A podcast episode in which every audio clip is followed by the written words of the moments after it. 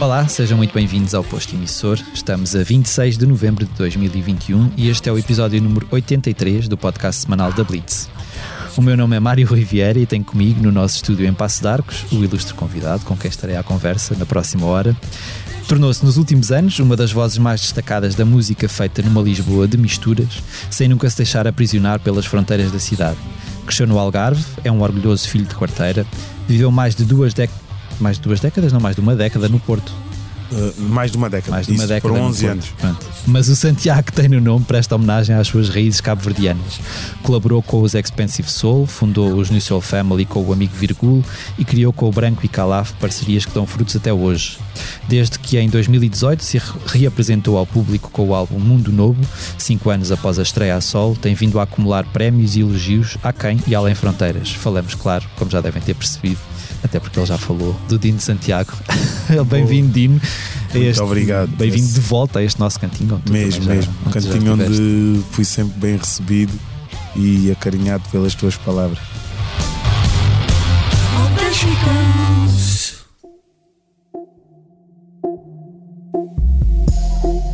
Mesmo que seja hoje que o mundo acaba, eu vou viver agora sem pensar no depois. Como se não houvesse nada além de nós dois na roda. Zero hora. Recebemos-te agora no dia em que chega eh, o teu novo disco, Badiou, eh, e vamos começar já por falar sobre, sobre ele.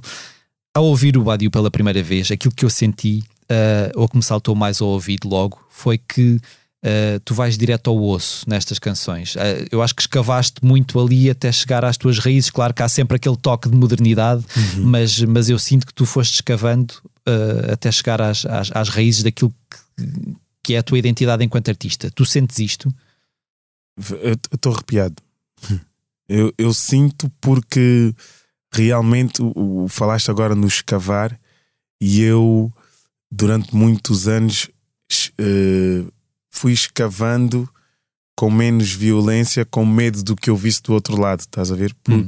por, por ter nascido e crescido num ambiente muito lapidado, não é? Muito formatado, muito religioso, muito sempre em pecado. Então eu fui desbravando uh, a minha essência, mas eu sinto que mesmo até aqui, até este badio, havia sempre um havia sempre uma necessidade de não ferir a, a suscetibilidade e a minha própria uh, não ferir a minha própria crença uh, programada. Mas sentes que te retraías de alguma maneira? Sim, eu sinto que só no palco, imagina, quando ia para o estúdio, é que, é que conseguia a explosão das coisas que me aprisionavam, estás a ver? Mas, mas depois no dia a dia havia uma, uma certa. Opa, eu conformava-me com certas coisas que não me devia conformar, estás a ver? Claro que sempre eu sempre reagi muito com, com coisas que, que, que mexem, quando, quando tem a ver com a essência de- do ser humano ou a desumanização, ou há questões que to tocam-me e eu não consigo ficar em silêncio ou não consigo dormir, ou seja, se eu pensar mais de duas vezes naquilo, tenho que reagir porque senão não, não, vou- não consigo comer. Mas mesmo assim, eu, eu sempre senti aquela, aquela voz que, que é benevolente e que muitas vezes não, não, não. Ou seja, eu considerava que a assertividade às vezes podia ser agressividade. Ok. E não é- uma não é sinónimo de outra, estás a ver? E no Badio, pela primeira vez, graças, e falámos sobre isso, graças a, a todo esse processo de eh, a saúde mental, a minha psicóloga, a terapia do desenvolvimento, hum, consegui finalmente ir àqueles buracos onde a, a determinada altura me sentia pecador e perceber, co- reconciliar-me com essas partes que eu considerava as mais escuras ou então as que faziam de mim menos boa pessoa e perceber só que tudo são emoções, estás a ver? E todas as emoções merecem o seu o seu tempo, o seu, o, o seu, a sua dedicação e a sua autocura. E nesse processo de autocura, o Badio veio muito por conta do Lucas, porque senão eu demoraria mais a, a escrever. Um, mas o Lucas trouxe-me uma urgência a situação pandémica, eu não sabia se podia ser claro. eu do outro lado uh, uh, a pertencer a mais um na lista de, dos óbitos. Uhum. E eu senti mesmo a urgência de. Então foi tudo tão em tempo Deitar real. cá para fora, não é? Foi mesmo deitar cá para fora, mas consciente, estás a ver? Uhum. uhum. Porque o processo que estava a fazer era era, era, era intenso. Hum. Antes, antes de irmos ao Lucas e à, e à paternidade, sim, sim. O, que, o, que eu, o que eu acho engraçado também neste, neste, nesta procura pelas raízes, mesmo em termos, em termos sonoros, não é? Uhum. É que nós estamos habituados a ver um pouco ao contrário, não é? Parece que as pessoas começam por aquilo que é a raiz e vão tentando e vão se calhar descaracterizando um pouco a música, vão procurando novas vias de outra maneira. E parece que tu vais procurar novas vias para a tua música indo ainda mais às tuas, às tuas, às tuas raízes. É verdade. Isto, em, em termos puramente uh, sonoros, o que é que desencadeou isto? Olha, foi. Lá está. Eu sentir que estava perdido e num limbo no que diz respeito à minha, à minha formação pessoal. Uhum, Lá está. Uhum. Sentia-me em pecado porque estava fora da caixa. Quando, isso no... contagiou o artista? E isso contagiou muito o artista, tanto que foi isso é que fez com que eu quisesse perceber o que é que o meu pai queria fazer em Cabo Verde. Porque, tipo, sais de, de, de Cabo Verde tão, tão puto, vens para a Europa, tipo, constróis né, uma família e agora queres voltar para. Mas então, ah, não, não, não me fazia sentido, porque eu, eu via aquele Cabo Verde como um sítio, ou seja, no meio de um vale, um sítio vazio, e, e, felizmente ele fez essa viagem. Eu fui com ele e, e percebi: uau, onde é que eu estava, estás a ver? É, esta selva urbana em que nós nos absorvemos, não é? No, no uhum. Ocidente, na Europa, na, nestas cidades, a necessidade de tu estar sempre a trabalhar para teres o teu lugar de fala, o teu lugar ao sol. Um, em Cabo Verde não havia, eu não tinha resistência, estás a ver? Tudo era mais leve, tudo o que eu dizia e pensava fazia sentido.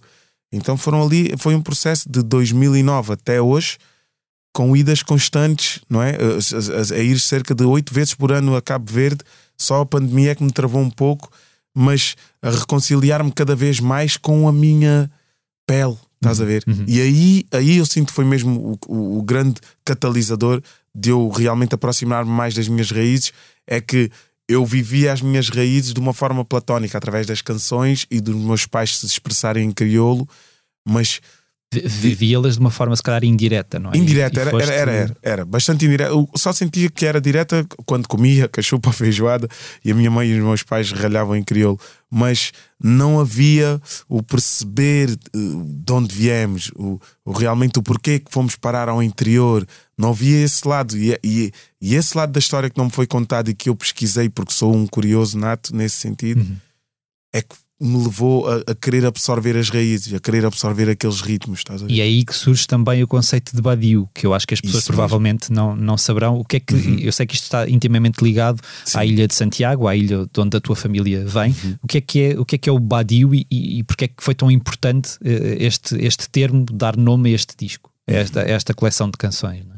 É? E, olha, o, o, título veio e mal partilhei com o meu barbeiro, o, o Mozart, ali na Cova da Moura Uh, ele, por saber que Cabo Verde está bastante dividido entre os badios e os sampajudos, no que diz respeito à cultura, uhum. à língua, uh, como ela é falada, são diferentes Barlavento e Sotavento. E há uma divisão conta da racialização que, foram, que foi acontecendo ao longo dos séculos, em que de, de Santiago até ao Fogo, Santiago, Maio, Fogo, ainda a tez mantém-se muito uh, escura, como em África, e depois uhum. vai clareando fruto de todos esses confrontos e, e historicamente ficou mais claro porque eram as ilhas de Barlavento que, que, estavam mais próximas da Europa que eram utilizadas pelos corsários, os piratas, sim, sim. por assim dizer, que atacavam a cidade da Ribeira Grande, hoje cidade velha, um, na, na, entre o século XIV e século XVII. E foram vários os ataques sucessivos. Desses ataques foi daí que surge o povo badio, que o nome foi dado precisamente pelos portugueses que hum. escravizavam, que vinham do, da região norte do nosso país, né, de Portugal, um, e, e, o sotaque que troca os Bs pelos Vs, lá foram os vadios, uh, fugiram novamente, e, e então lá foram os badios, fugiram novamente. E, e essa fuga, uh, graças a esses ataques, eu digo graças porque realmente um, foi, foram esses ataques piratas que mudaram a história de Cabo Verde um, para sempre. E eram os ingleses, holandeses, turcos e franceses numa busca por aquele pedaço de chão para que o, o tráfico transatlântico acontecesse uhum. com uma soberania, quer de um país ou de outro. Portugal aguentou-se durante muito tempo, espanhóis também lá estiveram muito tempo, mas depois uh, foi incendiada a cidade e são muitos os corpos negros que ficaram no fundo do oceano. Então a homenagem do Badio é precisamente para aqueles que ficaram lá no fundo do oceano porque, porque iam nos porões e quando os barcos eram uh, abatidos afundavam claro. e essas almas iam com eles. E aquelas pessoas que conseguiram resistir no interior, nas montanhas de Santiago e no século XX lá se apropriaram do nome e, e, o transformaram em símbolo de resistência e resiliência e independência de Cabo Portanto, Verde. Este, este disco também é uma espécie de homenagem a esses resistentes que. Claramente, claramente. E relembrar uh, uh, os que ficaram pelo os caminho. Que ficaram pelo caminho que estes ritmos, o batuque e o funaná, realmente foram considerados ritmos do demónio, ritmos do, pelo clero na uhum. altura, e só no final do Estado Novo, já quando o Estado Novo deixa de ter poder sobre Cabo Verde, é que passaram a ser património cultural de Cabo Verde. Até lá foram completamente proibidos e extintos, uh, quase que extintos, felizmente foram resistindo ali no interior pelos Santiago, sobreviventes, é? pelos sobreviventes, e mas mesmo depois de passarem a património uh, cultural de Cabo Verde, as elites não aceitavam, as elites da, da capital uhum. não aceitavam o género porque consideravam, era o género dos camponeses, das, das pessoas que eles consideravam brutas e uhum. sem uh, uma cultura ocidental que dignificasse aquele povo. Estás uhum. a ver? Falando e voltando a uma coisa que tu estavas a falar há bocado, de que forma é que uh, a tua nova condição de pai uh, e o Lucas se infiltraram neste, neste disco? O que é que tu sentes que, que essa nova essa nova versão de ti, uhum. não é? O Dino de Santiago Pai, um, ehm, de que forma é que isso se repercute nestas canções?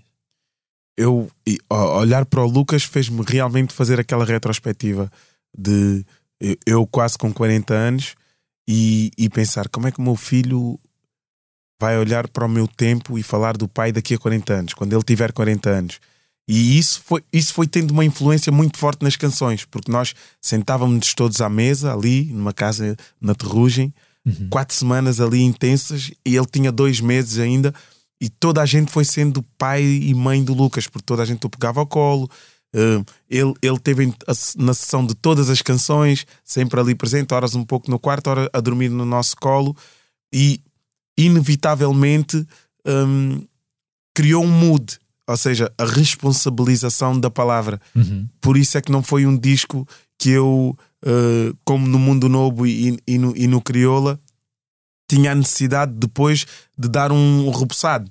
Um rebuçado às pessoas, depois de temas muito intensos, sempre um rebuçado só para acalmar as marés. Este não, este foi, foi, foi quase que vivido em forma de confissão e tipo, temos que criar um mundo realmente mais justo para este, para este ser que aqui está inocente, não sabe o que o espera, mas ele é, ele é regeneração. E nós começamos, senti que ficou mesmo esse ambiente na sala espiritual e muito onde a palavra teve um papel principal, uhum. mais até do que as próprias canções, a palavra teve ali, eh, muitas canções nasceram das, fruto das conversas.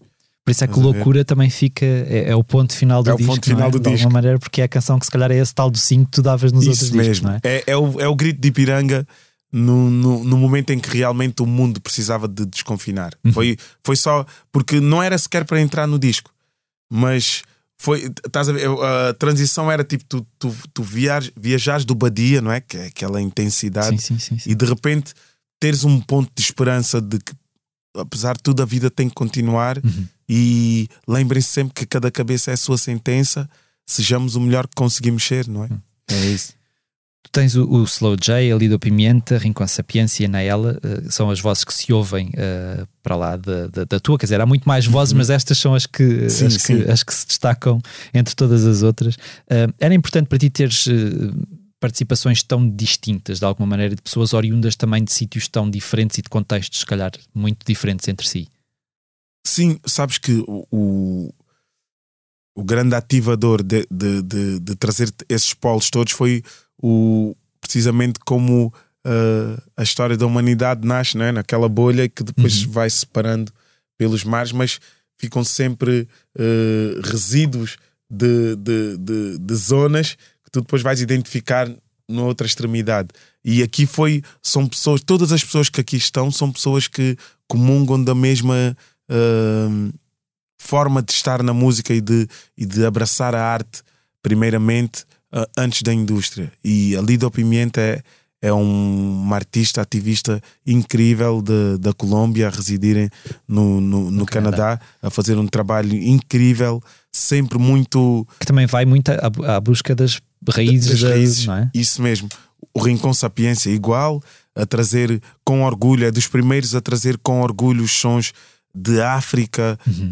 um, uh, sem pensar tanto no afro-brasileiro, mas a pensar mesmo no continente africano como, ori como a origem da, da, daquele povo que falamos de um território que é o Brasil, que é o país com mais afrodescendentes fora de África, uhum. não é? Então um, tu, tu tens essa realidade, mas é, é um país que tão branqueado e que vive tão de costas voltadas para com as, eh, essas comunidades que formam a grande parte do país e que, que, os, que os próprios negros que lá habitam têm dificuldade em, em se identificar como, como seres merecedores demais, não é? E uhum. só agora, felizmente, com artistas como o Rincon, o próprio Emicida, uh, começa a haver uma emancipação, o crioulo. Porque começa a haver também uma recuperação de uma história que se calhar Isso. não estava contada de uma forma isso mesmo. Tão explícita até e, agora. E, e, isso influenciou muito depois também na minha, na minha. Lá está, o, o ir em busca da história real, não é? Porque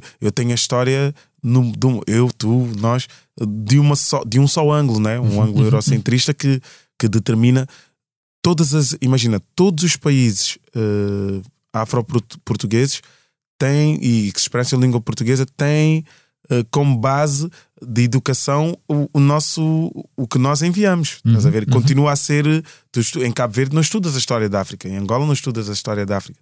Estudas a, a situação geográfica, mas depois é, é, é, a história segundo o nosso prisma uh, português, estás a ver? Então, uh, esse, tocar nesses, nesses assuntos é cada vez mais urgente.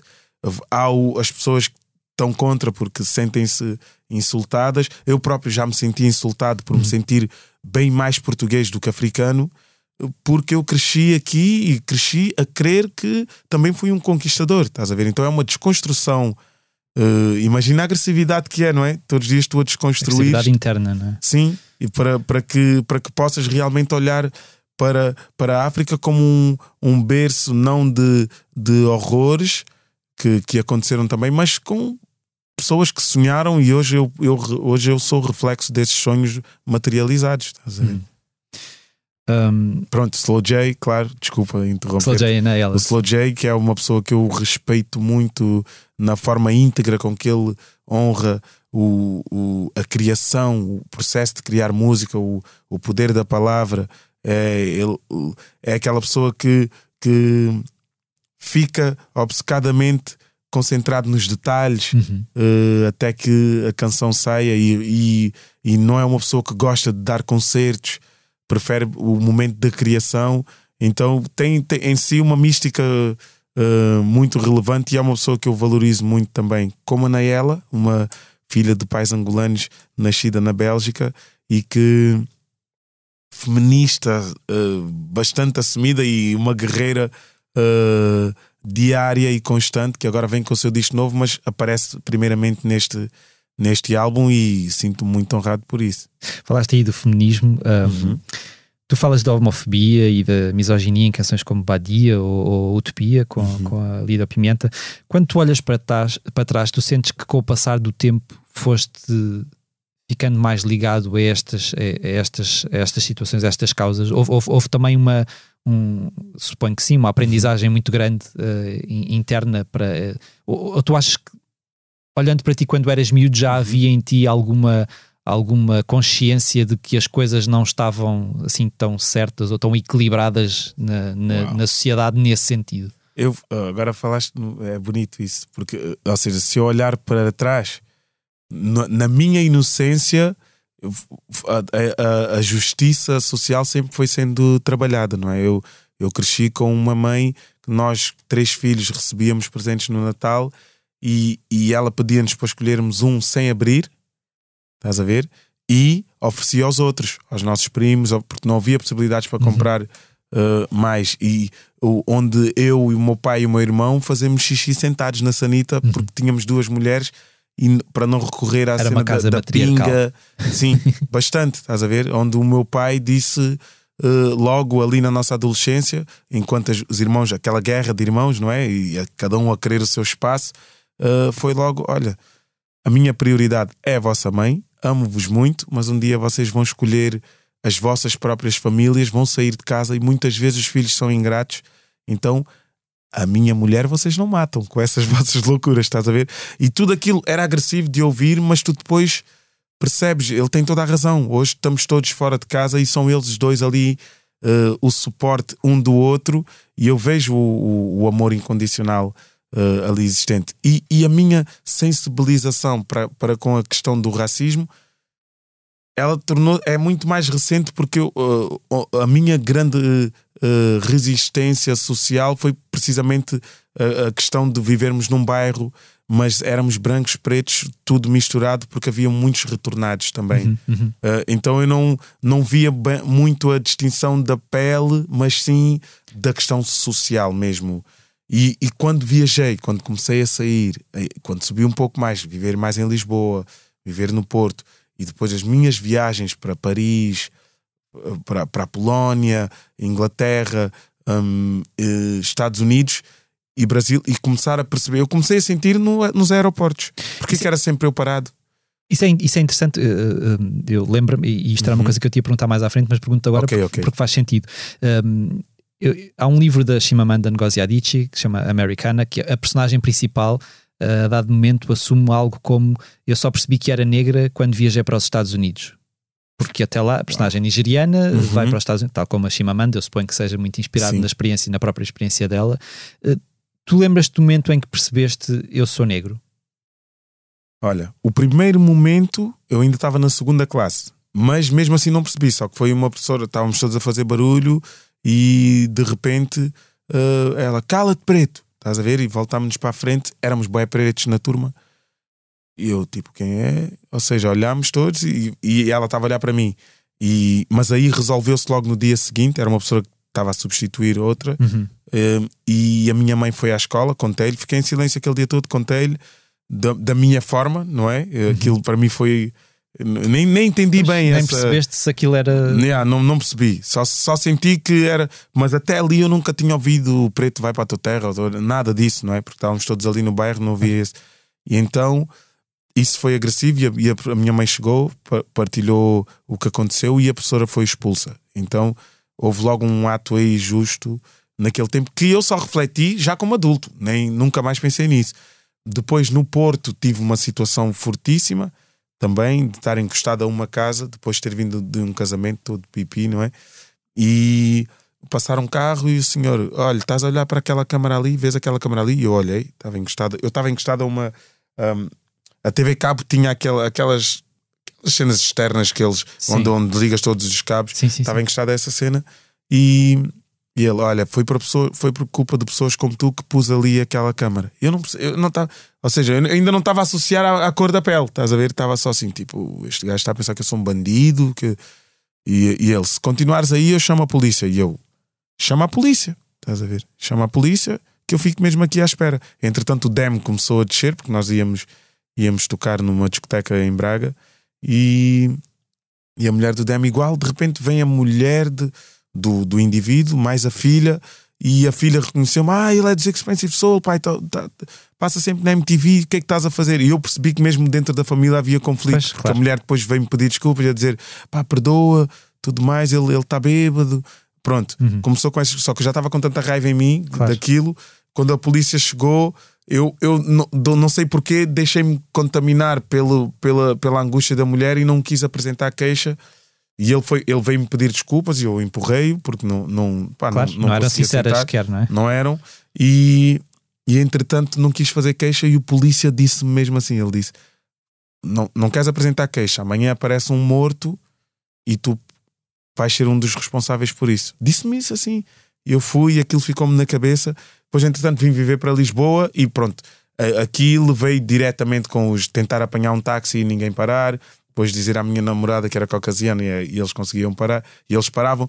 Aí comecei a perceber certas coisas. Mas depois já era Dino de Santiago e quando antes era parado pelos seguranças ou, ou via-os a virem atrás de mim para, quando eu entrava numa loja para fazer qualquer compra ou somente para ver, eu, eu dava por mim a, a ser obrigado a comprar coisas só para não sentir que quando eu saí sem levar nada, uh, ele, ok, não conseguiu uh, fazer o que vinha fazer. E essas coisas, estás a ver, foram crescendo comigo, mas eu sempre, sinceramente, nunca na condição de homem negro. Eu achava sempre que era por eu ter vindo de um bairro, uhum, uhum. mas isso era eu a eternizar, porque pá, ninguém sabe no Porto que eu vim, de onde eu vim, claro, ninguém sabe claro. em Lisboa, mas eu acreditava naquilo. Até que comecei a perceber, ok, e depois por outros amigos e a experiência, e depois por ir constantemente à Cova da Moura, onde tenho a minha família, e começar a perceber, ok, há uma resistência realmente à nossa cor, e depois de conversa com muitos amigos e outras pessoas que realmente viveram na pele situações mesmo drásticas e tu aí percebes, uau, e eu que disse tantas vezes que Portugal não era racista e, e agora levo começa, com essa. E aí que começa uma, suponho eu, uma, uma certa reconstrução interna sim, também, sim, de alguma maneira. Gigantesca. Que ainda hoje custa-me por tipo, imagina, quando eu ouço Portugal é racista, é como se me tivessem a apunhalar no peito porque eu, eu sinto-me Portugal e não, e não me sinto racista. É um, conflito. É um conflito entre a minha mente caucasiana, estás a ver? Uhum, porque é uhum. é realmente caucasiana, nunca me vi na pele de negro, estás a ver? E, e, e só para tu veres, nós sofríamos com coisas como das, da nossa própria família, eu já sou mais escuro, não apanhas muito sol, estás a ver? Não, e tu levas aquelas coisas e como criança tu achas assim, ok, tipo, ah, se calhar estou escuro demais, então tu não gostavas algo, toda a gente gostava de se ver bronzeado e nós não gostávamos, não gostávamos de nos vermos mais bronzeados porque ficávamos ainda mais escuros, estás a ver? E uhum. não, não era bem visto, mesmo dentro. E isso já é fruto dessa mentalidade caucasiana e dessa criação, principalmente Cabo Verde, que é extremamente racial neste sentido. O, quem é da Guiné e do Senegal sofre muito de preconceito em Cabo Verde por serem mais ou seja, por, pela sua teixa muito mais clara, por terem tido o território muita mais aculturação vinda dos, do, dos europeus, e foram vários os países que o fizeram em, em, em, Cabo Verde, e essa miscigenação fez com que se, o povo cabo-verdiano se sentisse mais enaltecido por ser mais claro do que o, o, os outros que tinham uma cor mais africana. Uhum. Então, tudo isso ainda está nas nossas, é nas nossas que, genes. Na verdade, é um bocado genes. eternizada também por uma história contada sempre por uma mesma perspectiva, isso mesmo, não é? Isso mesmo. Isso mesmo. E isso aconteceu con connosco. Uh, a questão de desprezar o cabelo, de não usar tranças, de não usar afro. Essa discriminação foi tão enraizada em nós que, que os nossos pais não permitiam que nós. Uh, porque era logo sinónimo de bandidagem ou sinónimo de crime.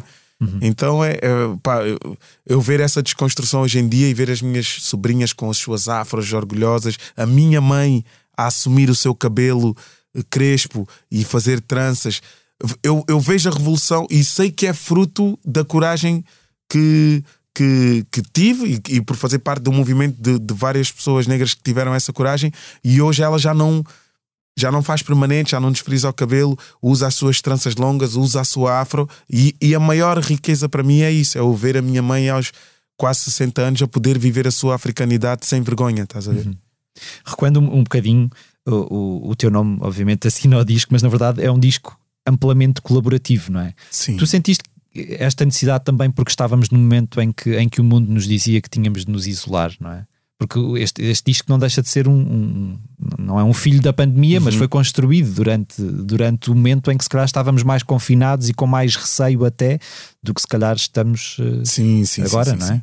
E, e, todos igualmente vulneráveis, estás a ver? E eu sinto que esse disco é, é, é um manifesto de vulnerabilidade, uhum. de, onde, onde realmente há um despir que, que hoje, por conta de todos os processos que, que fiz a nível pessoal, um, físico-mentais, um, já não tenho receio de os expor, estás a ver? Ou de me sentir mais fragilizado, porque eu sempre tive medo de expressar de onde vim e as minhas origens com receio de que as pessoas valorizassem o meu trabalho somente com o coitadismo, estás a ver? Uhum, Ou seja, uhum. coitado e até conseguiu. E não, eu sempre quis, não, valorizem a obra pelo que ela é e a luta, estás a ver? E, e deixem-me só trabalhar. E, e senti que no, no, no, no Badio eu, eu, eu fui muito mais eu na condição de aceitar todas as minhas partes e, e isso fez com que o disco ficasse ainda mais honesto. E eu, eu acredito que o Mundo Novo e o Crioula são discos extremamente honestos, estás a ver? Uhum. São, são mesmo muito honestos e são, são, são reflexo do tempo, dos tempos em que eu vivo. Todos eles são. Mas o Badio conseguiu um layer, o layer Extra. superior, extra, porque a, a- a espiritualidade realmente alinhada com a minha forma de pensar e sentir, sem medo que o meu pai me julgue por eu não sentir a Igreja Católica como ele sente, estás a ver? De- sem receio de ter uma conversa frente a frente como esta que estamos a ter com Deus, que eu já não procuro no exterior, procuro interiormente, mas assumidamente crente nessa, nessa busca. E, tu- e tu, tu falaste aí do Crioula e, e, na verdade a proximidade temporal entre os dois discos é, é grande. De que forma é que tu sentes que, se, que, que os dois discos se relacionam? Porque de alguma maneira eu, eu ao ouvir os dois discos parece que há sempre ali uma ligação forte, mas eu não consigo perceber se é uma ligação de antagonismo ou se é uma ligação de continuidade. Ok. Ele, imagina, o, há, há canções que eu penso eh, que não ficaram no Crioula que eu que depois avançaram, porque o Crioula teve dois processos, não é? Eu fui construindo o Crioula, ele sai eh, no dia 3 de abril de 2020 com oito faixas, porque eu ainda tinha outras que eu queria reconstruir, mas aquelas oito já representavam. Mas depois, quando ele sai em edição física, eu acrescentei as faixas que completaram as 11 canções. Mas já eram todas as canções que, ent- que entraram, o Flampa Modi, o, a Morna um, e, o, e o Chega para Lá, já eram canções que poderiam estar na reflexão do Badio, porque já eram o meu estado de consciência de uma pessoa que já está. Olha, quem estiver em casa a ouvir, eh, não liguem às minhas deambulações que eu vou andando assim, afastando isso no mic, mas é no microfone. Mas já, eram, já era uma viagem que me conduzia, no fundo, a este Badio. Estás a ver? Mas houve a interrupção com o nascimento do Lucas e, e eu recomecei eh, o processo, mas já muito consciente do que queria deixar. Então o, o, o Crioula e o Badio casam precisamente porque o- um nasce e vai continuando até desaguar no, no, no Badio. Daí um tem o pano cru eh, da, da, da Alexandra Moura que, que caracteriza eh, a coleção No Mistura, que é dedicada à, à linha de Sintra e àquelas pessoas eh, que vieram de África para trabalhar na construção civil, nas limpezas, e foi uma coleção muito importante. E ela volta a assinar a capa do, do Badio, mas desta vez eu resgatei o pano de terra que chegou a ser tão valioso historicamente para Cabo Verde, muito mais eh, até do que agora, que agora é mais simbólico. Um, um pano de terra, uma tira de pano de terra, chegava a valer 5 cavalos Ok. eh, no, no século XVI.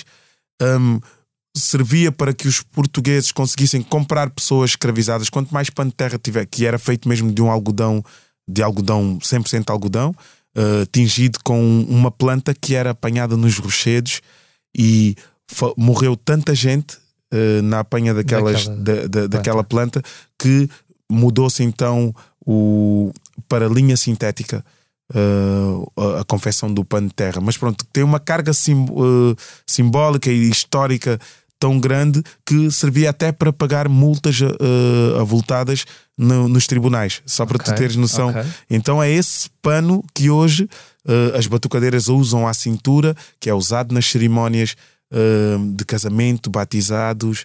um, usam à cabeça quando as viúvas vão para o funeral enterrar os seus maridos. É- é- é- está mesmo ligado à nossa gênese e veste então este, a capa deste disco. Então os dois têm sinais de, de muito sofrimento, muita resistência e muita luta, mas são a, a maior riqueza que temos, estás a ver? E há um, há um pormenor engraçado também, que eu não sei se é propositado Uhum. ou não, mas que eu, eu- eu sou muito. Reparo nestas coisas, às vezes é um bocado obsessivo até. Porque o, o Crioula tem uma canção chamada Criolo e o Badiou tem uma canção. O Badiou tem uma canção chamada ahm, Badia. Badia. É isso mesmo. Porque uh, foi sempre a minha necessidade de mostrar o masculino e o feminino a coabitarem uh, entre si. Se o disco se chamou Crioula, homenageando toda uma nação crioula, que eu creio mesmo que é uma, uma nação regeneradora e vai ser o reflexo da, da humanidade daqui a uns tempos. Um, no, no, depois, dentro do disco, tens a canção Criolo, que, onde explicamos que branco com preto é uma geração de ouro, mas por conta do crioulo, a língua falada. Uhum. No, na uh, imagem de destaque crioula como nação e depois crioulo como uma língua que uh, é uma das línguas mais expressadas em, em, em Lisboa uhum. depois do, do português. Do, do, português de Portugal. O brasileiro, o português do Brasil, se calhar agora já uhum. deve ter tido um bom arranque nesse, nessa conquista também. Mas depois o Badio, que representa então a história desse povo, povo.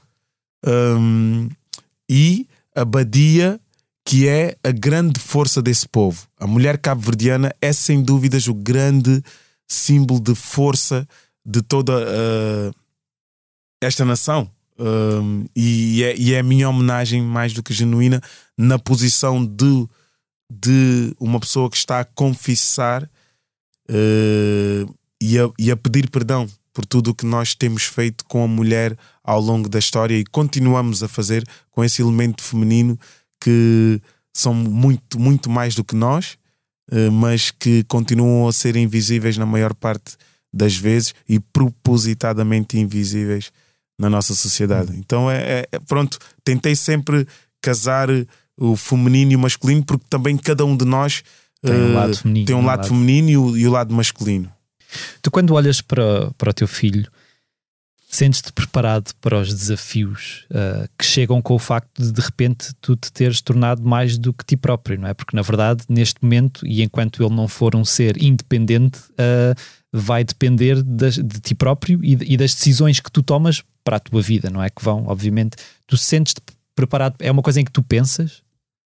É, é uma coisa em que eu penso constantemente e, e não, não te posso adiantar muito, mas estou a passar neste momento por um processo muito difícil no que diz respeito, de, de, diz respeito à nossa família e, e é precisamente por ele e, e por eu querer transmitir e passar-lhe os valores da verdade que nós devemos ter para com a nossa essência e ele não ser refém uh, dos meus medos, do, dos medos da, da, da, sua própria mãe. Uhum. Um, honrar essa, essa, essa verdade, para que o meu filho um dia possa chegar ao pé de mim e, e quando eu lhe disser algo, uh, ele possa questionar e dizer assim: Não concordo, pai. E eu não ser resistente nesse sentido. Eu quero ouvi-lo, quero muito reaprender a ser criança, porque sinto que não tive chance de ser criança com, com a liberdade necessária.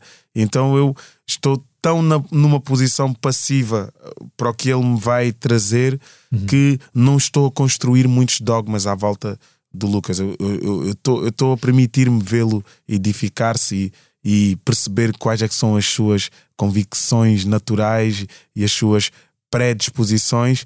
Um, tendo logo a primeira, a primeira coisa que aconteceu, ofereci-lhe logo uma boneca uh, que o Jimmy P. Uh, tem, ele e a sua mulher têm têm uma coleção incrível por, por terem duas filhas uh, crioulas, não é? Fruto da mistura, e não, haviam, não havia muita representação, muitas bonecas, e eles então criaram essa boneca lindíssima. E foi o primeiro brinquedo do Lucas, e eu quero desconstruir até esse ponto, ou seja, não quero que o meu filho uh, se defina sexualmente por uma crença, seja ela qual for, não quero que o meu filho se defina religiosamente, a não ser com aquilo que ele sente e que ele seja um fruto uh, livre, um fruto silvestre, estás uhum. a ver? E eu estou cuidadosamente atento a, a, isso, estás a ver? Para não castrar a sua liberdade pessoal. E é, e como entendes, né? É, somos da mesma geração, não é, uma, não é fácil, estás a ver? Uhum. Porque não é uma coisa é uma que tu consigas, em ti próprio, não é? Que tu consigas maneira. partilhar com os teus amigos, tipo, queres comprar peças cor-de-rosa, peças azuis, peças de todas as cores e ele poder vestir uh, sem que seja identificado com o que quer que seja, estás a ver? Uhum. E, e, isso está a ser um, um processo bonito. Eu estou a achar bonito. Mas isso de, não de traz também medos com o embate que isso possa ter na sociedade que está à volta dele? Porque na verdade, uhum. uh, tudo isso é incrível e todos nós deveríamos pensar assim, mas há um embate que depois vai haver com. Tu, por exemplo, estás preparado para um dia que ele chega à escola com, uh, sei lá, uma t-shirt cor-de-rosa, uh, para depois vais ter. Há uma consciencialização dele próprio ali uhum. uh, que vai ter de ser feita, porque se calhar do outro lado vão estar a puxar para um, para um lado negativo. Uhum. É? eu, eu acredito que ele, ele escolheu vir para este mundo e escolheu os pais que tem, estás uhum. a ver? Uhum. É, essa é a minha crença, não é? Do lado, do lado do outro lado da vida, de onde ele, ele travou as suas batalhas até cá chegar. Eu acredito que ele sabe o que, o que veio e o que tem para fazer. E sinceramente, hoje eu vejo que grande parte das limitações que eu tive na minha vida foi, realmente foram os que me tornaram mais forte e mais consciente. E se eu cheguei até aqui foi pela experiência, estás a ver? Então eu não quero que ele cresça mesmo. Ele vai ter que levar com os embates da vida real e construir as suas próprias armaduras uhum, uhum. Um, e, se possível, até despir essas armaduras quando uh, se sentar à mesa com alguém que se possa considerar inimigo, estás a ver? E eu, eu espero que o meu filho tenha essa sabedoria, tenha essa, um, essa, essa sabedoria social de, de perceber que realmente todos nós temos uh, demónios e anjos que vão conversando connosco na, na, na, nas nossas mentes e depois se vão materializando nas nossas emoções e está tudo certo. Estás a ver? Está uhum. Tá tudo certo. Não, não, uh, desde que ele perceba que ele tem uma impressão digital única e que não é igual a ninguém, e quando ele se quiser tornar único e diferente de todos ou igual a todos, ele, que ele se lembra, a tua impressão digital já determina a tua forma única de ser. Então, ser só feliz, estás a ver? Uhum. Isso, uhum. E se eu conseguir passar isso a ele, sinto que já fiz a minha parte. O que importa é seres feliz, estás a ver? E, e ninguém é feliz pisando o outro. Então, quando eu lhe disser o que importa é seres feliz, eu sei que ele vai perceber, porque eu não acredito que quem pratica o, o mal, quem mata, quem. Eh, quem pisa humilha. em cima do outro, humilha em cima do outro para. É, é uma pessoa doente. É uma pessoa que não está a vibrar na melhor energia e como somos todos vibrações, ela vai concentrar à sua volta pessoas que vibram, vibram da mesma, na mesma frequência. Então, acreditando nisso, vou tentar trabalhar a vibração do meu filho para que ela vibre num, num, num, num sentido de luz e depois tem que ser ele a escolher e, e com a mãe maravilhosa que tem, eu tenho a certeza que ele vai. Eu, eu sinto que o meu filho vai ser meu, nosso, não é? Vai ser um ser, um ser humano, realmente ser humano. Estás a ver? E se isso acontecer, o resto, a vida depois encarrega-se de, hum. de ditar. Há, há, uns tempos partilhaste na, nas redes sociais uma mensagem sobre a forma negativa, e já, já falaste um pouco aqui disso, a forma negativa como tu te vias quando eras, quando eras criança. Yeah. Quando é que tu percebeste que precisavas de fazer as pazes contigo próprio? Uh, o nascimento do Lucas uh, foi algum. Yeah. Foi um catalisador nesse sentido? Foi em 2020. Precisamente em 2000, final de 2020, vê lá, a fazer 38 anos e agora vou fazer 39. Como é que foram? A minha cena foi como é que eu consegui viver tantos anos no, a, a, a ausentar-me de mim para servir o outro e não perceber que porque eu realmente, a minha vida, o que estava a acontecer era que eu não estava a ter tempo para mim, porque uh, respondia a todas as solicitações e todos os pedidos de ajuda que me, que me chegavam. Mas isso é desde a minha infância, estás a ver? É uma cena inacreditável que eu não sei. que Lá está, eu sinto que, que aí a, a, a Igreja Católica tem, uma, tem um peso em mim. A, que a é, culpa católica. Não, e há a culpa e até a sensação do Salvador, de, seres, de, de tu vires para salvar o mundo, tu vir. Eu sou Claudinho de Jesus, estás a ver? Uhum. E, e essa. E sou fã de Jesus, assim, já agora. Uhum. Um, mas senti que, ou seja, depois chegava sempre cansado quando era para fazer as minhas próprias coisas. E isso começou a acontecer quando o Lucas nasceu, os primeiros meses, em que eu chegava exausto e, não, e só, só tinha forças para fazer adormecer. E felizmente a mãe do Lucas uh, chamou-me a atenção e disse assim: Dino, tipo, nós estamos a receber um corpo morto em casa e dás tudo lá fora, continuas igual.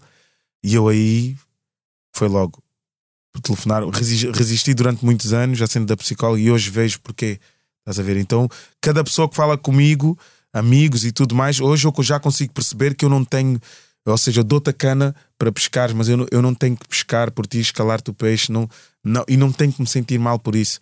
Eu, eu, eu preciso de tempo para mim, uhum. e isso fez com que eu percebesse realmente que haviam muitas pessoas à minha volta que eu só servia quando conseguia servi-los. E uhum. quando eu comecei a olhar para mim, para a minha família e concentrar-me mais no, no meu propósito, as pessoas também começaram-se a afastar e, os, e, as solicitações e pedidos começaram a ser menores.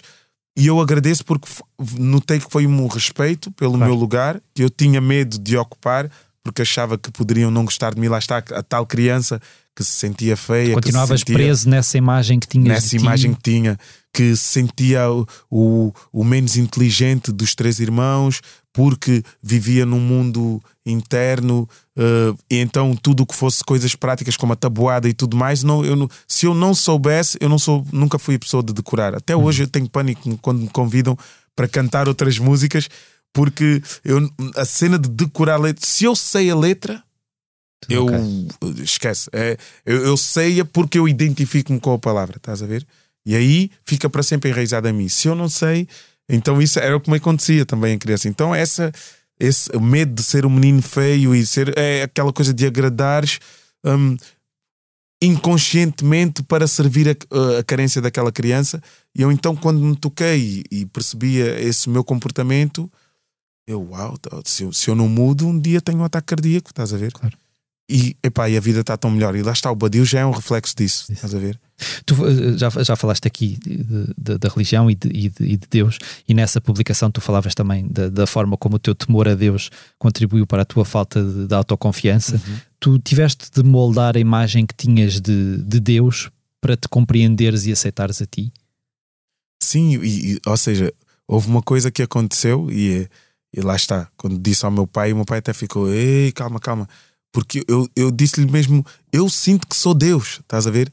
Se Deus está dentro de mim, se, se Jesus dizia o, o, o, templo, o templo de Deus está dentro de ti, como é que eu não, não me vou sentir Deus e, e Senhor das minhas ações? Estás a ver? E, uhum. e, eu sei o que digo quando, quando, quando partilho isto com o meu pai, mas, mas compreendo ele não compreender essa visão porque ele sempre procurou Deus no exterior pá, e eu tenho Deus é pais é sempre uma entidade superior. Isso é? mesmo, é uma entidade superior e que não e que jamais estaria dentro do, do, do, do, que é mundano ou da carne, ou seja, está noutro lugar.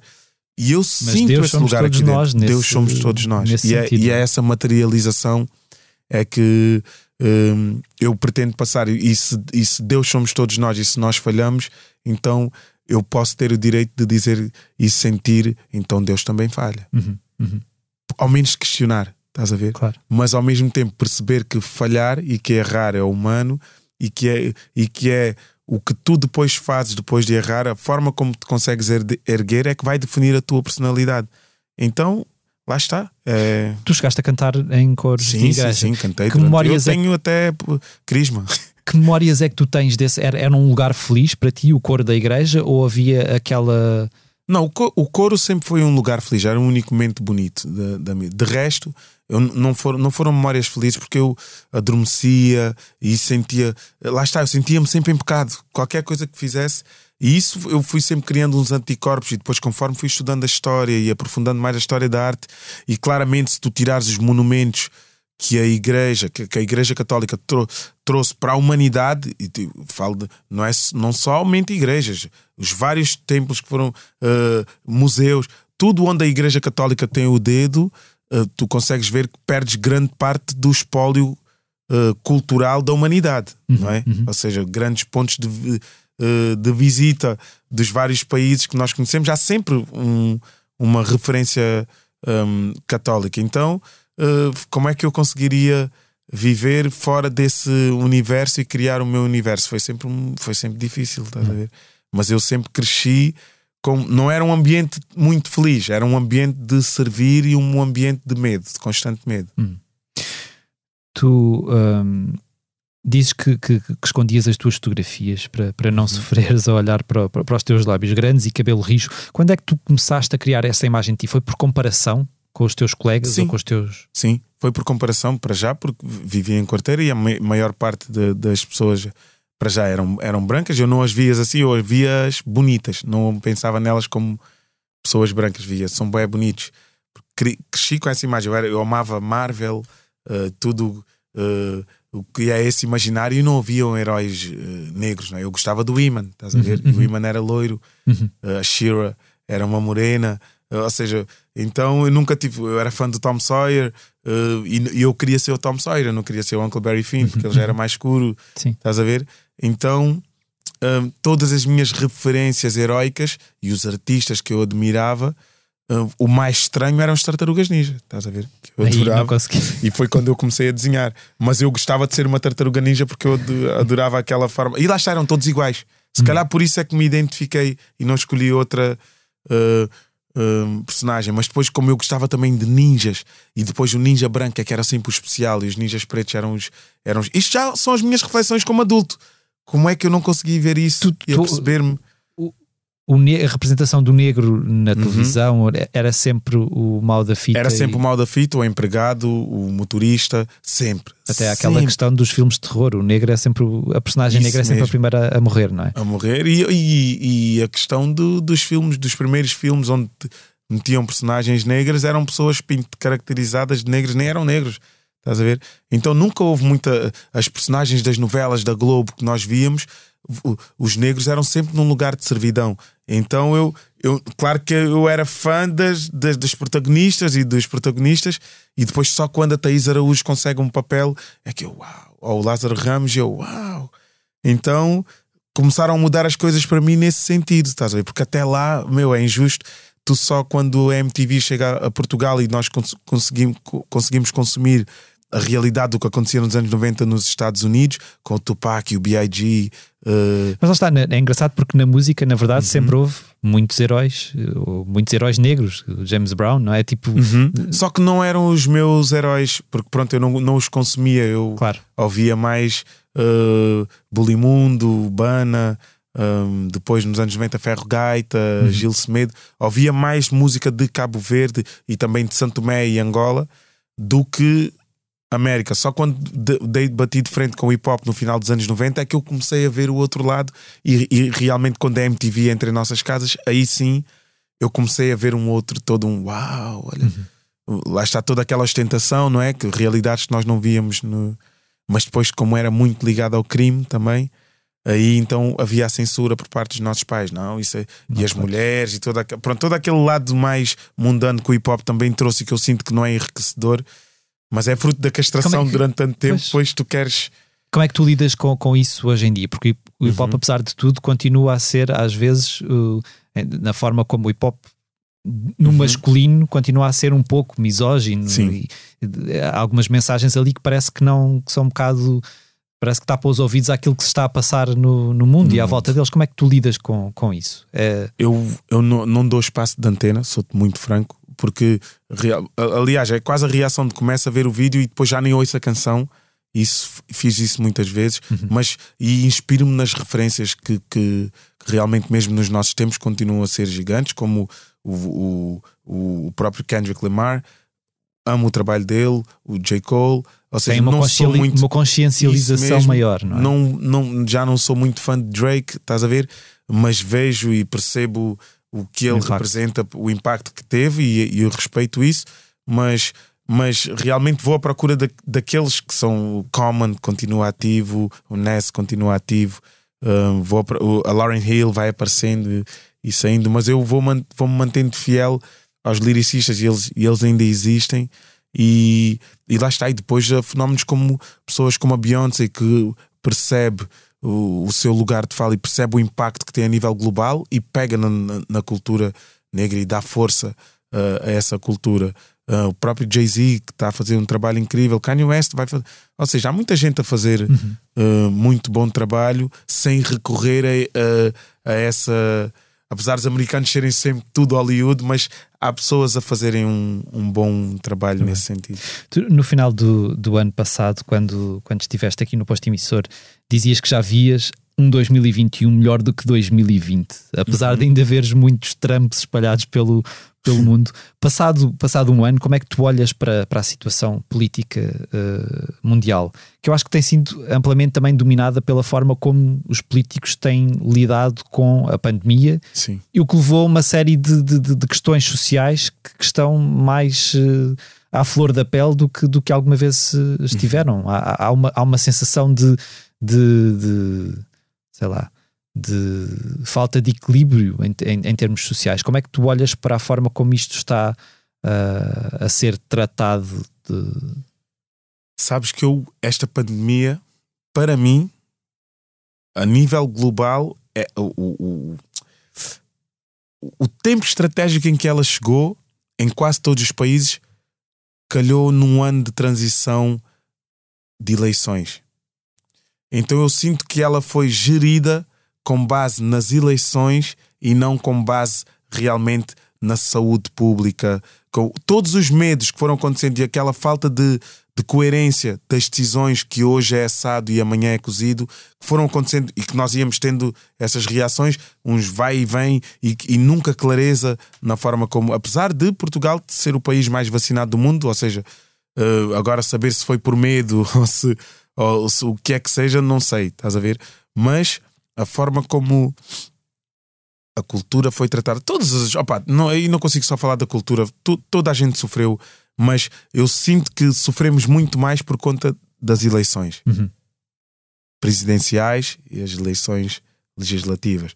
E porque uh, ah, um, as agendas tudo que uh, houve muita incoerência, sítios em que permitiam muita gente quando era para comícios e depois de repente há um concerto, limitação a 50%. Então, como fui assistindo a, isso no mundo inteiro, uhum. porque foi, foi, foi, foi, evidente essa. Então, eu, eu não consegui, sou-te mesmo franco, não consegui achar que o trabalho foi bem feito. Porque eu senti muito o cheiro da agenda. Uhum dos partidos. Sim, sim, sim. Em detrimento da nossa real saúde pública e um real contentamento por terem havido tantos sobreviventes. E. O que, depois, o que depois, na verdade, tudo isso que tu estás a dizer leva também a. Quer dizer, eh, há tantas manifestações uh, complicadas de, de, lidar neste momento, seja anti-vacinas, seja anti-máscaras, seja o que quer que seja, isso não te traz também algum medo de, de haver algum retrocesso em termos de justiça social? Porque na verdade parece que as pessoas estão a reagir tão a quente a tudo, não é? Uhum. Sem pensar hum, que às vezes eu sinto que pode haver alguma regressão nesse não, sentido. Sabes que eu, imagina, quando eu olho para a questão social, eu sinto que nós já estamos no fundo do poço. Pior do que isto não pode uhum, acontecer. Uhum. Ou seja, tu, tu vês, vives numa era em que tens acesso a tudo, não é? A tudo o que se passa à volta do mundo e tu consegues sair de uma criança morta por fome no Iémen alguém que cai do avião no Afeganistão a tentar fugir de um país eh, dominado pela, pela, pela, pelas forças do mal mesmo. Um, e passar logo para uma coreografia do TikTok à, à distância de, de milésimos e, e viveres nessa, na, na, nessa realidade sem empatia.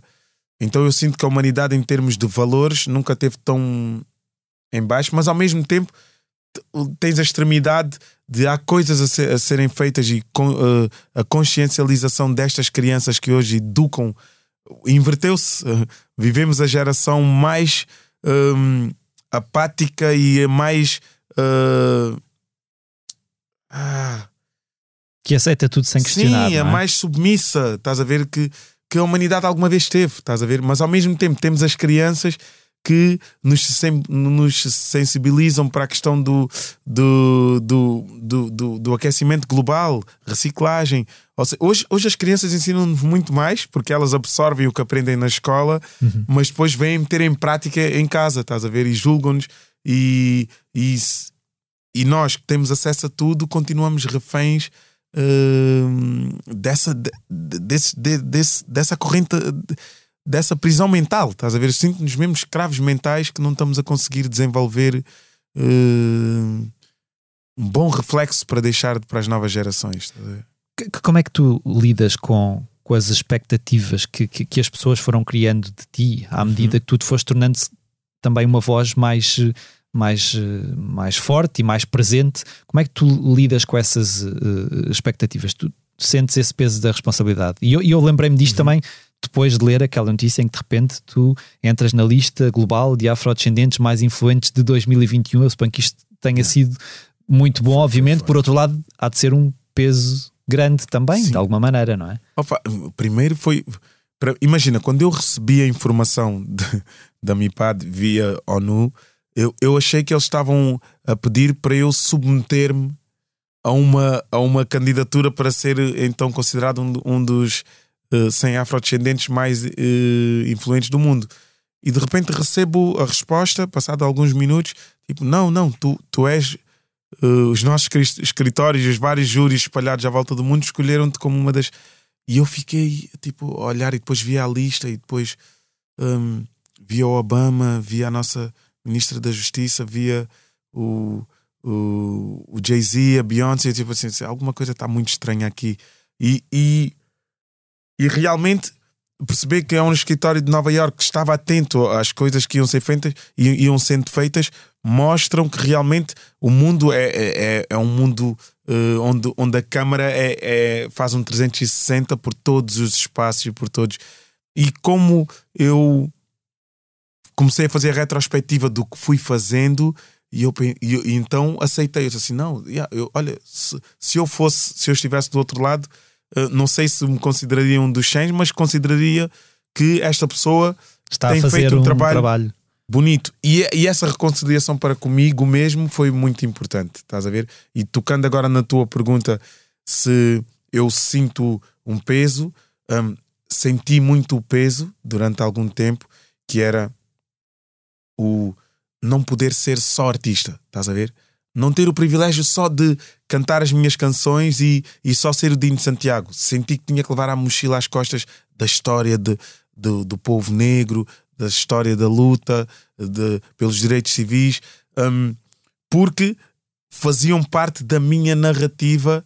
Um, mas eu, só, eu queria que essa narrativa existisse somente na condição de artista e de uma, e de, e de uma pessoa que vive uh, numa sociedade, é um cidadão civil que olha para o mundo uh, como, como um repórter fotográfico e não precisava de carregar, mas sinto que preciso ainda desse, dessa mochila às costas que eu espero que ela fique mais leve um dia. Daí sentir essa responsabilidade. Mas, Vai ficando mais leve, mas continua lá, certamente. Isso. Porque...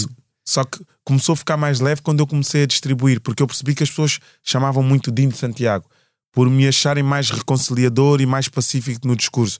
Mas eu, eu sigo pessoas que fazem um trabalho diário hum, nessas questões e ali nas comunidades. E então comecei a, a, a passar a palavra para essas pessoas. Assim, pá, eu, vão, conhecem a Grada Quilomba, vão ouvir, vão tu ler. Tu sentes que essas pessoas começam a ter um espaço, porque, porque na verdade, uhum. quando quando ainda há pouco tempo tu estiveste num, num debate televisivo, e, mas na verdade, quando nós uh, olhamos para a televisão, é muito raro nós não vermos, uh, especialmente homens brancos, a falar com alguma propriedade sobre uma história que não é a história deles.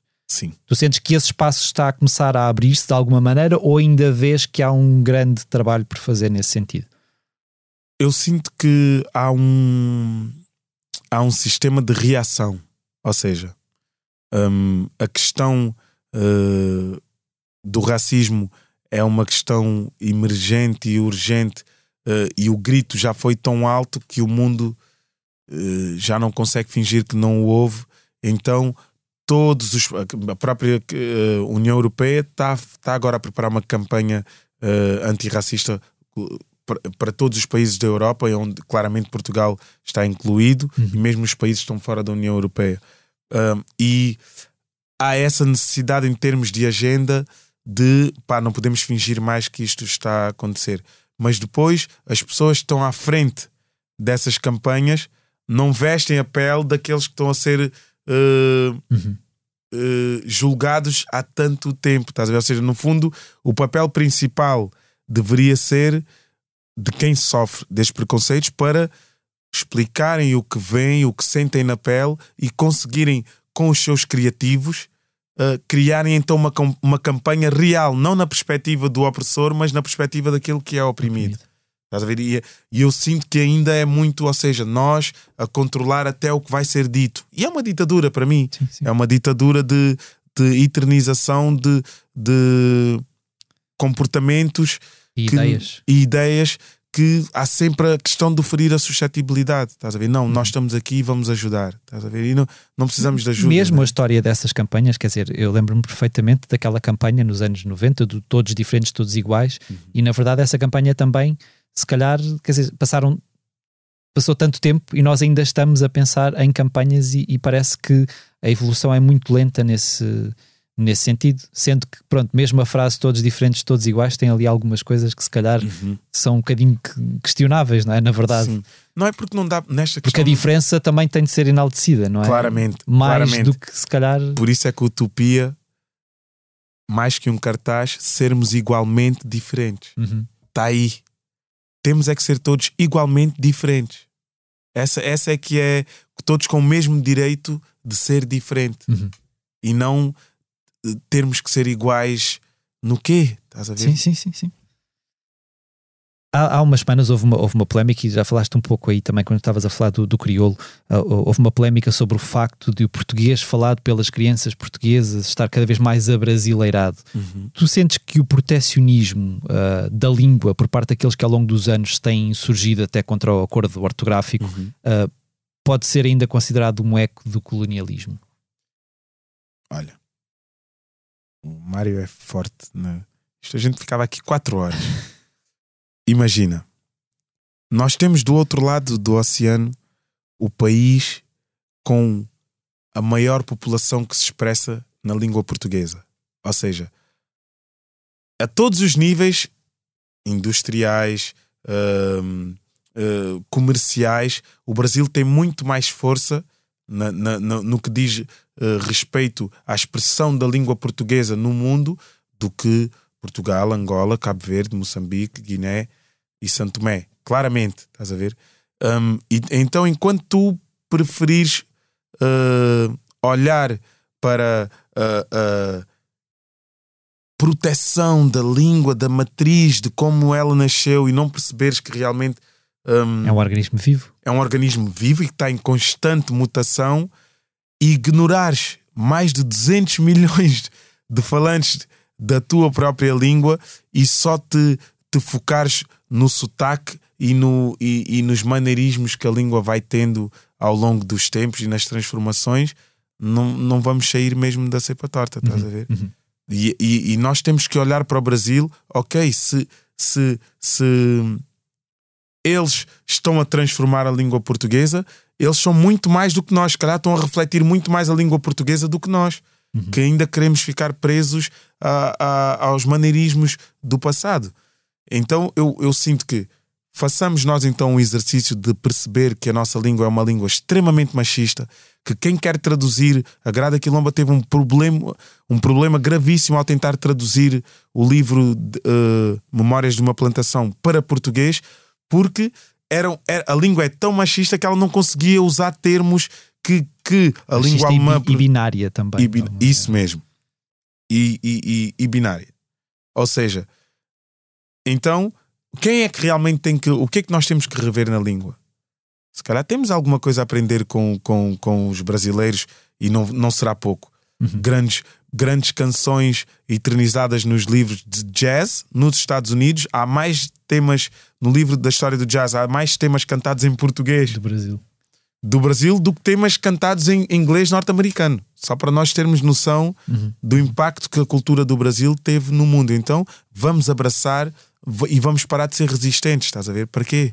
E tu sentes que, que tu, tu, estás cada vez a cantar mais em crioulo, tu sentes uhum. que alguma, sentes alguma resistência por parte das pessoas ou sentes que já porque a língua, sentes que a língua uh, continua a ser uma barreira ou porque há muitas coisas que eu ouço tuas que obviamente uhum. não sei o que é que estou a ouvir, mas, mas quer dizer, aquilo que está lá por trás tu percebes, não é? Tu percebes. Ou intuis, uhum. não é? Tu sentes que ainda há alguma resistência? Não, não, não sinto tanto graças ao que tu disseste, estás a ver? Mesmo que não percebas, intuis e o reflexo do que eu fui tendo uh, em Portugal e fora de Portugal, os, nos concertos, mostraram-me que a resistência uh, é bem menor do que outros artistas tiveram que se, sentir na pele. Uhum. Então eu sinto que está a valer a pena, está a valer a pena esta, esta, esta caminhada. Há uma resistência natural, uma resistência que até fez com, com que a minha agência sofresse vários nãos no que diz respeito ao meu concerto mais para o centro e norte do país, um, no início e depois, e, e, e Alentejo, não é? Ir descendo Alentejo Algarve, mas no final do dia, 2019, esses foram os centros que mais compraram o meu concerto. Depois de se contagiarem pelo, pelo, pelo que iam vendo nos, nos concertos, no Primavera Sound, no Superboc, Super Rock, nos vários festivais, e tenho que agradecer a quem me deu esse lugar de fala. Um, perceberam que não, tipo, afinal o, o mundo mudou e, e, nós estamos, se não apanharmos o barco agora, vamos ficar mesmo. Pelo caminho. Vão, vão ficar como o, o, o pajem.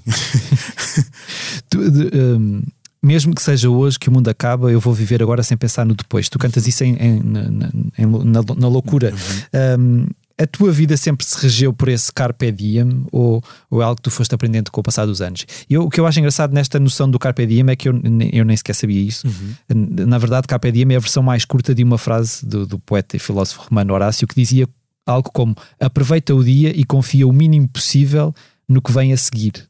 Tu confias no futuro, olhando para o presente? Eu, eu lá está, eu, eu, eu trabalho muito a visualização. E às vezes, às vezes é, é impossível trabalhar quando estou muito preso nas minhas emoções, não consigo visualizar. Mas imagina, quase tudo o que me aconteceu, eu consegui visualizar e materializar, e, e sempre que materializei foi, foi acredita que pelo menos 40% mais do que, que eu tinha visualizado acontece, estás a ver? Uhum. A forma como as pessoas aceitaram e entenderam. O, o que eu tinha receio era que as pessoas não entendessem a mensagem que eu queria passar e o que é que a música. A música é só mais um, uma ferramenta que eu uso e meto ao serviço para passar uma mensagem universal. E realmente, hum, quando, quando penso em mim, o, o pensa na hoje é isso. É um carpe diem, estás a ver? É, uhum. uhum. Pensa no hoje e deixa o dia da manhã só para amanhã e já vinha no Eva. O arriscar é precisamente isso. É não, muitas vezes nós não temos coragem de arriscar porque temos medo do que pode vir no futuro e estamos presos a algum medo do passado, que do, de, uma, de uma memória eh, que foi traumatizante. Então eu, eu procuro viver esse momento presente e procuro mesmo, mas é um exercício constante. Eu estou sempre a policiar-me, estou sempre a ver em não que energia estou. Não, não penso demasiado, porque causou-me muita ansiedade noutras alturas e, e fez-me dar passos errados a acreditar que estava a fazer o certo. Então eu estou tão a viver o por conta de lá está da questão pessoal que depois falamos nós. Uhum. Um, estou a viver tão o, o, o, segundo que eu já nem consigo dizer que vivo um dia de cada vez. Eu estou a viver um segundo de cada vez e a respeitar todas as manifestações emocionais que tenho. Se agora apetece chorar, não me vou sentir o puto feio. Se agora apetece rir, não vou sentir uh, uma pessoa que está a desrespeitar a dor do outro. Não estou a viver o meu momento. Hum.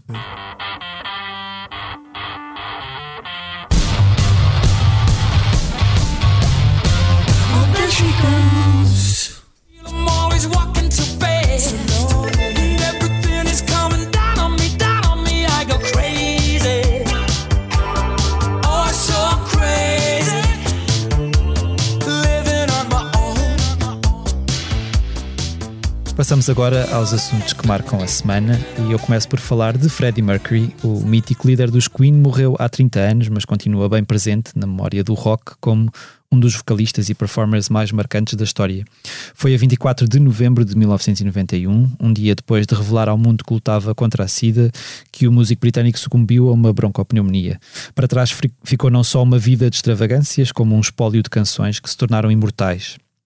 Em Blitz.pt nós recordamos a vida de Mercury e o seu percurso ao serviço dos Queen, mas com, com, com, uma série de artigos de fundo, mas também algumas curiosidades. Ficamos a saber que passados todos estes anos, amigos e familiares do músico continuam a receber anualmente cabazes de Natal Uau. de uma loja de luxo em Londres.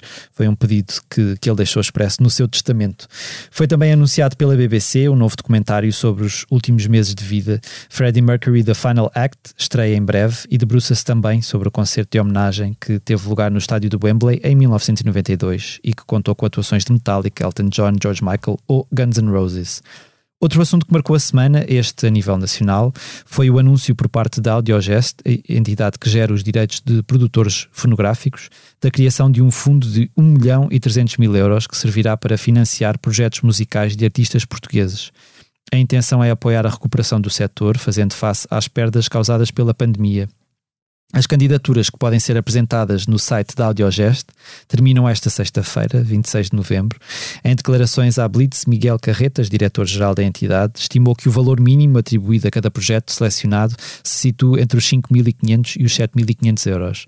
Dino, o que é que parece esta iniciativa da Audiogest? Na verdade, ela parece que surge um pouco para colmatar uma lacuna, porque na verdade, se calhar, as ajudas do Estado não foram assim tão tão, tão justas. Tão justas, não é? Sim, e, eu conheço pessoalmente o Miguel Carretas e ele é, é, é, de facto uma pessoa muito preocupada com, com a indústria da música e principalmente com os criadores. Ele é uma pessoa que está sempre atenta a essa, é advogado de formação um, e entende bem dos direitos de, de, de autor e, e dos direitos mecânicos e quer realmente fazer a mudança, quer que empoderar cada vez mais os artistas a poderem criar e a terem condições dignas para o fazerem. Então esta iniciativa é, é, é de louvar. É incrível como é que uma entidade que é privada consegue dar o mesmo valor que, que, o, que o nosso Ministério da Cultura eh, decidiu dar no, no. E mesmo assim tem os pontos a mais. Um, no início da, da pandemia em 2020, quando, uh, por exemplo, a Alemanha Uh, não, vamos agora discutir o PIB, mas disponibilizou logo à cabeça 5 mil milhões sem fazer a, a cultura, sem fazer qualquer.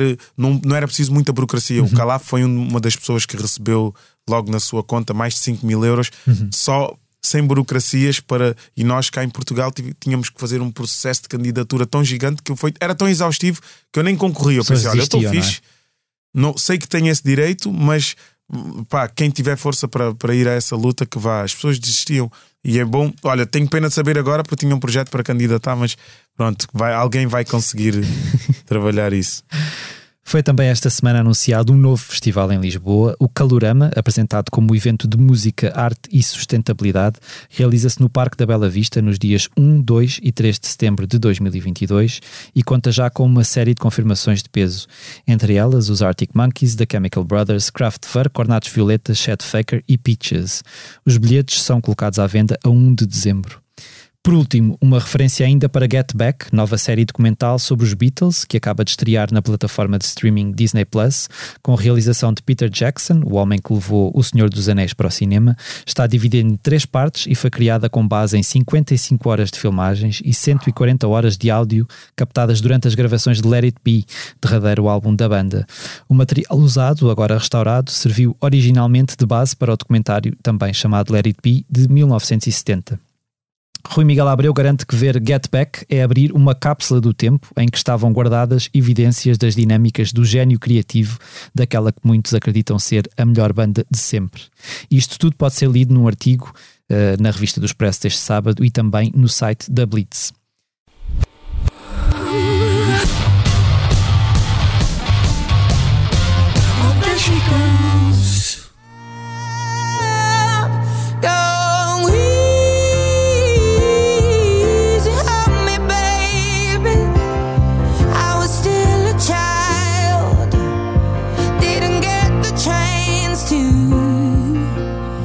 Era um dos álbuns mais aguardados do ano, dos últimos anos, arrisco a dizer, e está finalmente aí. Adele regressou depois de seis anos sem canções novas, com 30, um quarto longa duração de originais que retrata de forma bastante íntima a história do seu divórcio.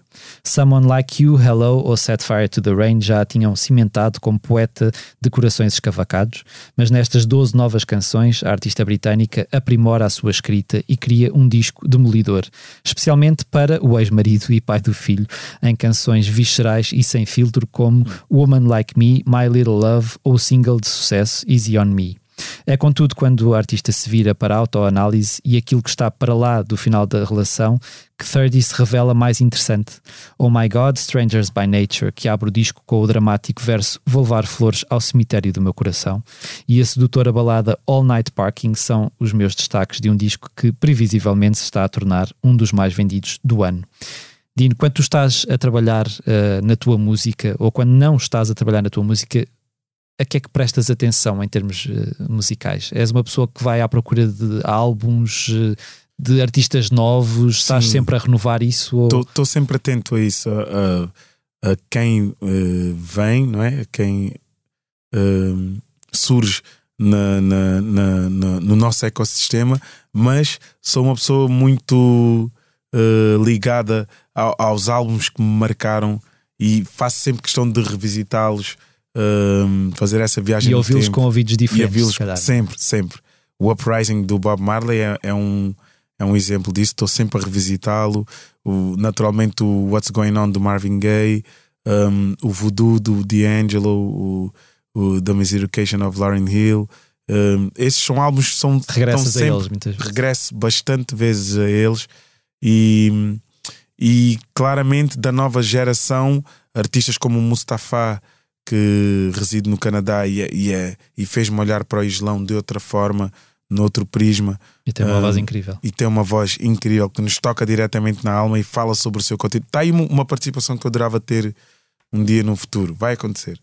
Um, e, e o trabalho da Rosalia que continua sempre constante e ela conseguiu abrir todo um canal que outras artistas como a Nati Peluso começam a ter mais palcos. Já existiam no, no, no, seu tempo, mas a Rosalia conseguiu abrir caminhos para a Yendri, para, para muitas outras uh, vozes fortes. Então eu gosto sempre de, de, de, estar atento a essas, a essas dinâmicas e em Portugal, principalmente, porque eu sou muito consumidor do que se faz na nossa, na nossa cultura. Sim, Portugal e os países que se expressam do outro lado do rio, estou sempre atento ao que o Crioulo faz, o, o Rincon e, e, e o Emicida, e deste lado estou in love com, com o EP da Rita Vian, ouço quase diariamente.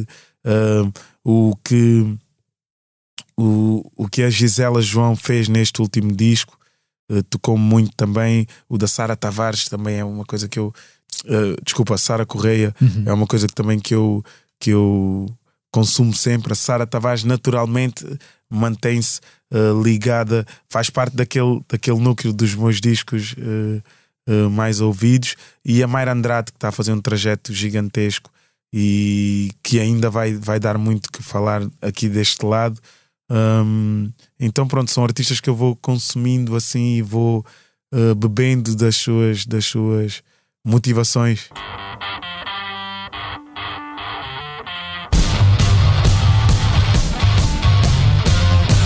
是个。Eu desta vez vou conseguir, desta vez vou largar. Eu não estou farto, eu cansei-me do que apenas parece. Eu não sei se eu sou forte, só que tenho este grito. Não contem comigo para ser sol na terra. Eu vivi sempre em guerra, a lamber pés de puta. Não percebo as razões, estou perdido na mata de cabeça madura. Antes de nos despedirmos, deixamos-lhe algumas sugestões de concertos que poderá ver nos próximos dias. O Festival para Gente Sentada regressa a 26 e 27 de novembro, levando ao palco do Teatro Circo em Braga atuações de Manel Cruz, Tomás Wallenstein, Marina Herlop e Youssef Days. Depois dos espetáculos no Porto, Rui Veloso atua no Campo Pequeno em Lisboa, também nos dias 26 e 27. A Áurea canta no Centro Cultural Olga Cadaval em Sintra a 26 de novembro. Pedro Mafama leva o álbum de estreia por este rio abaixo ao Teatro Tivoli, em Lisboa, na noite de 27 de novembro, e o espetáculo Deixem o Pimba em Paz, de Manuela Azevedo e Bruno Nogueira, pisa ao palco da Super Boca Arena, pavilhão Rosa Mota, no Porto, a 30 de novembro. Tito Paris convida os amigos Marisa, Paulo de Carvalho, Paulo Gonço, Paulo Flores e Cremil da Medina para um concerto especial no Campo Pequeno, em Lisboa, a 28 de novembro. Nos dias 13 e 4 de dezembro, Paredes de Cora recebe o festival Corage, que conta com nomes como Molinex, Samuel Luria, Pedro Mafama, Totripes ou Rita Vian. Também a 4 de dezembro, Marisa atua no Campo Pequeno em Lisboa, repetindo a dose a 5 de dezembro na Super Boca Arena, Pavilhão Rosa Mota no Porto.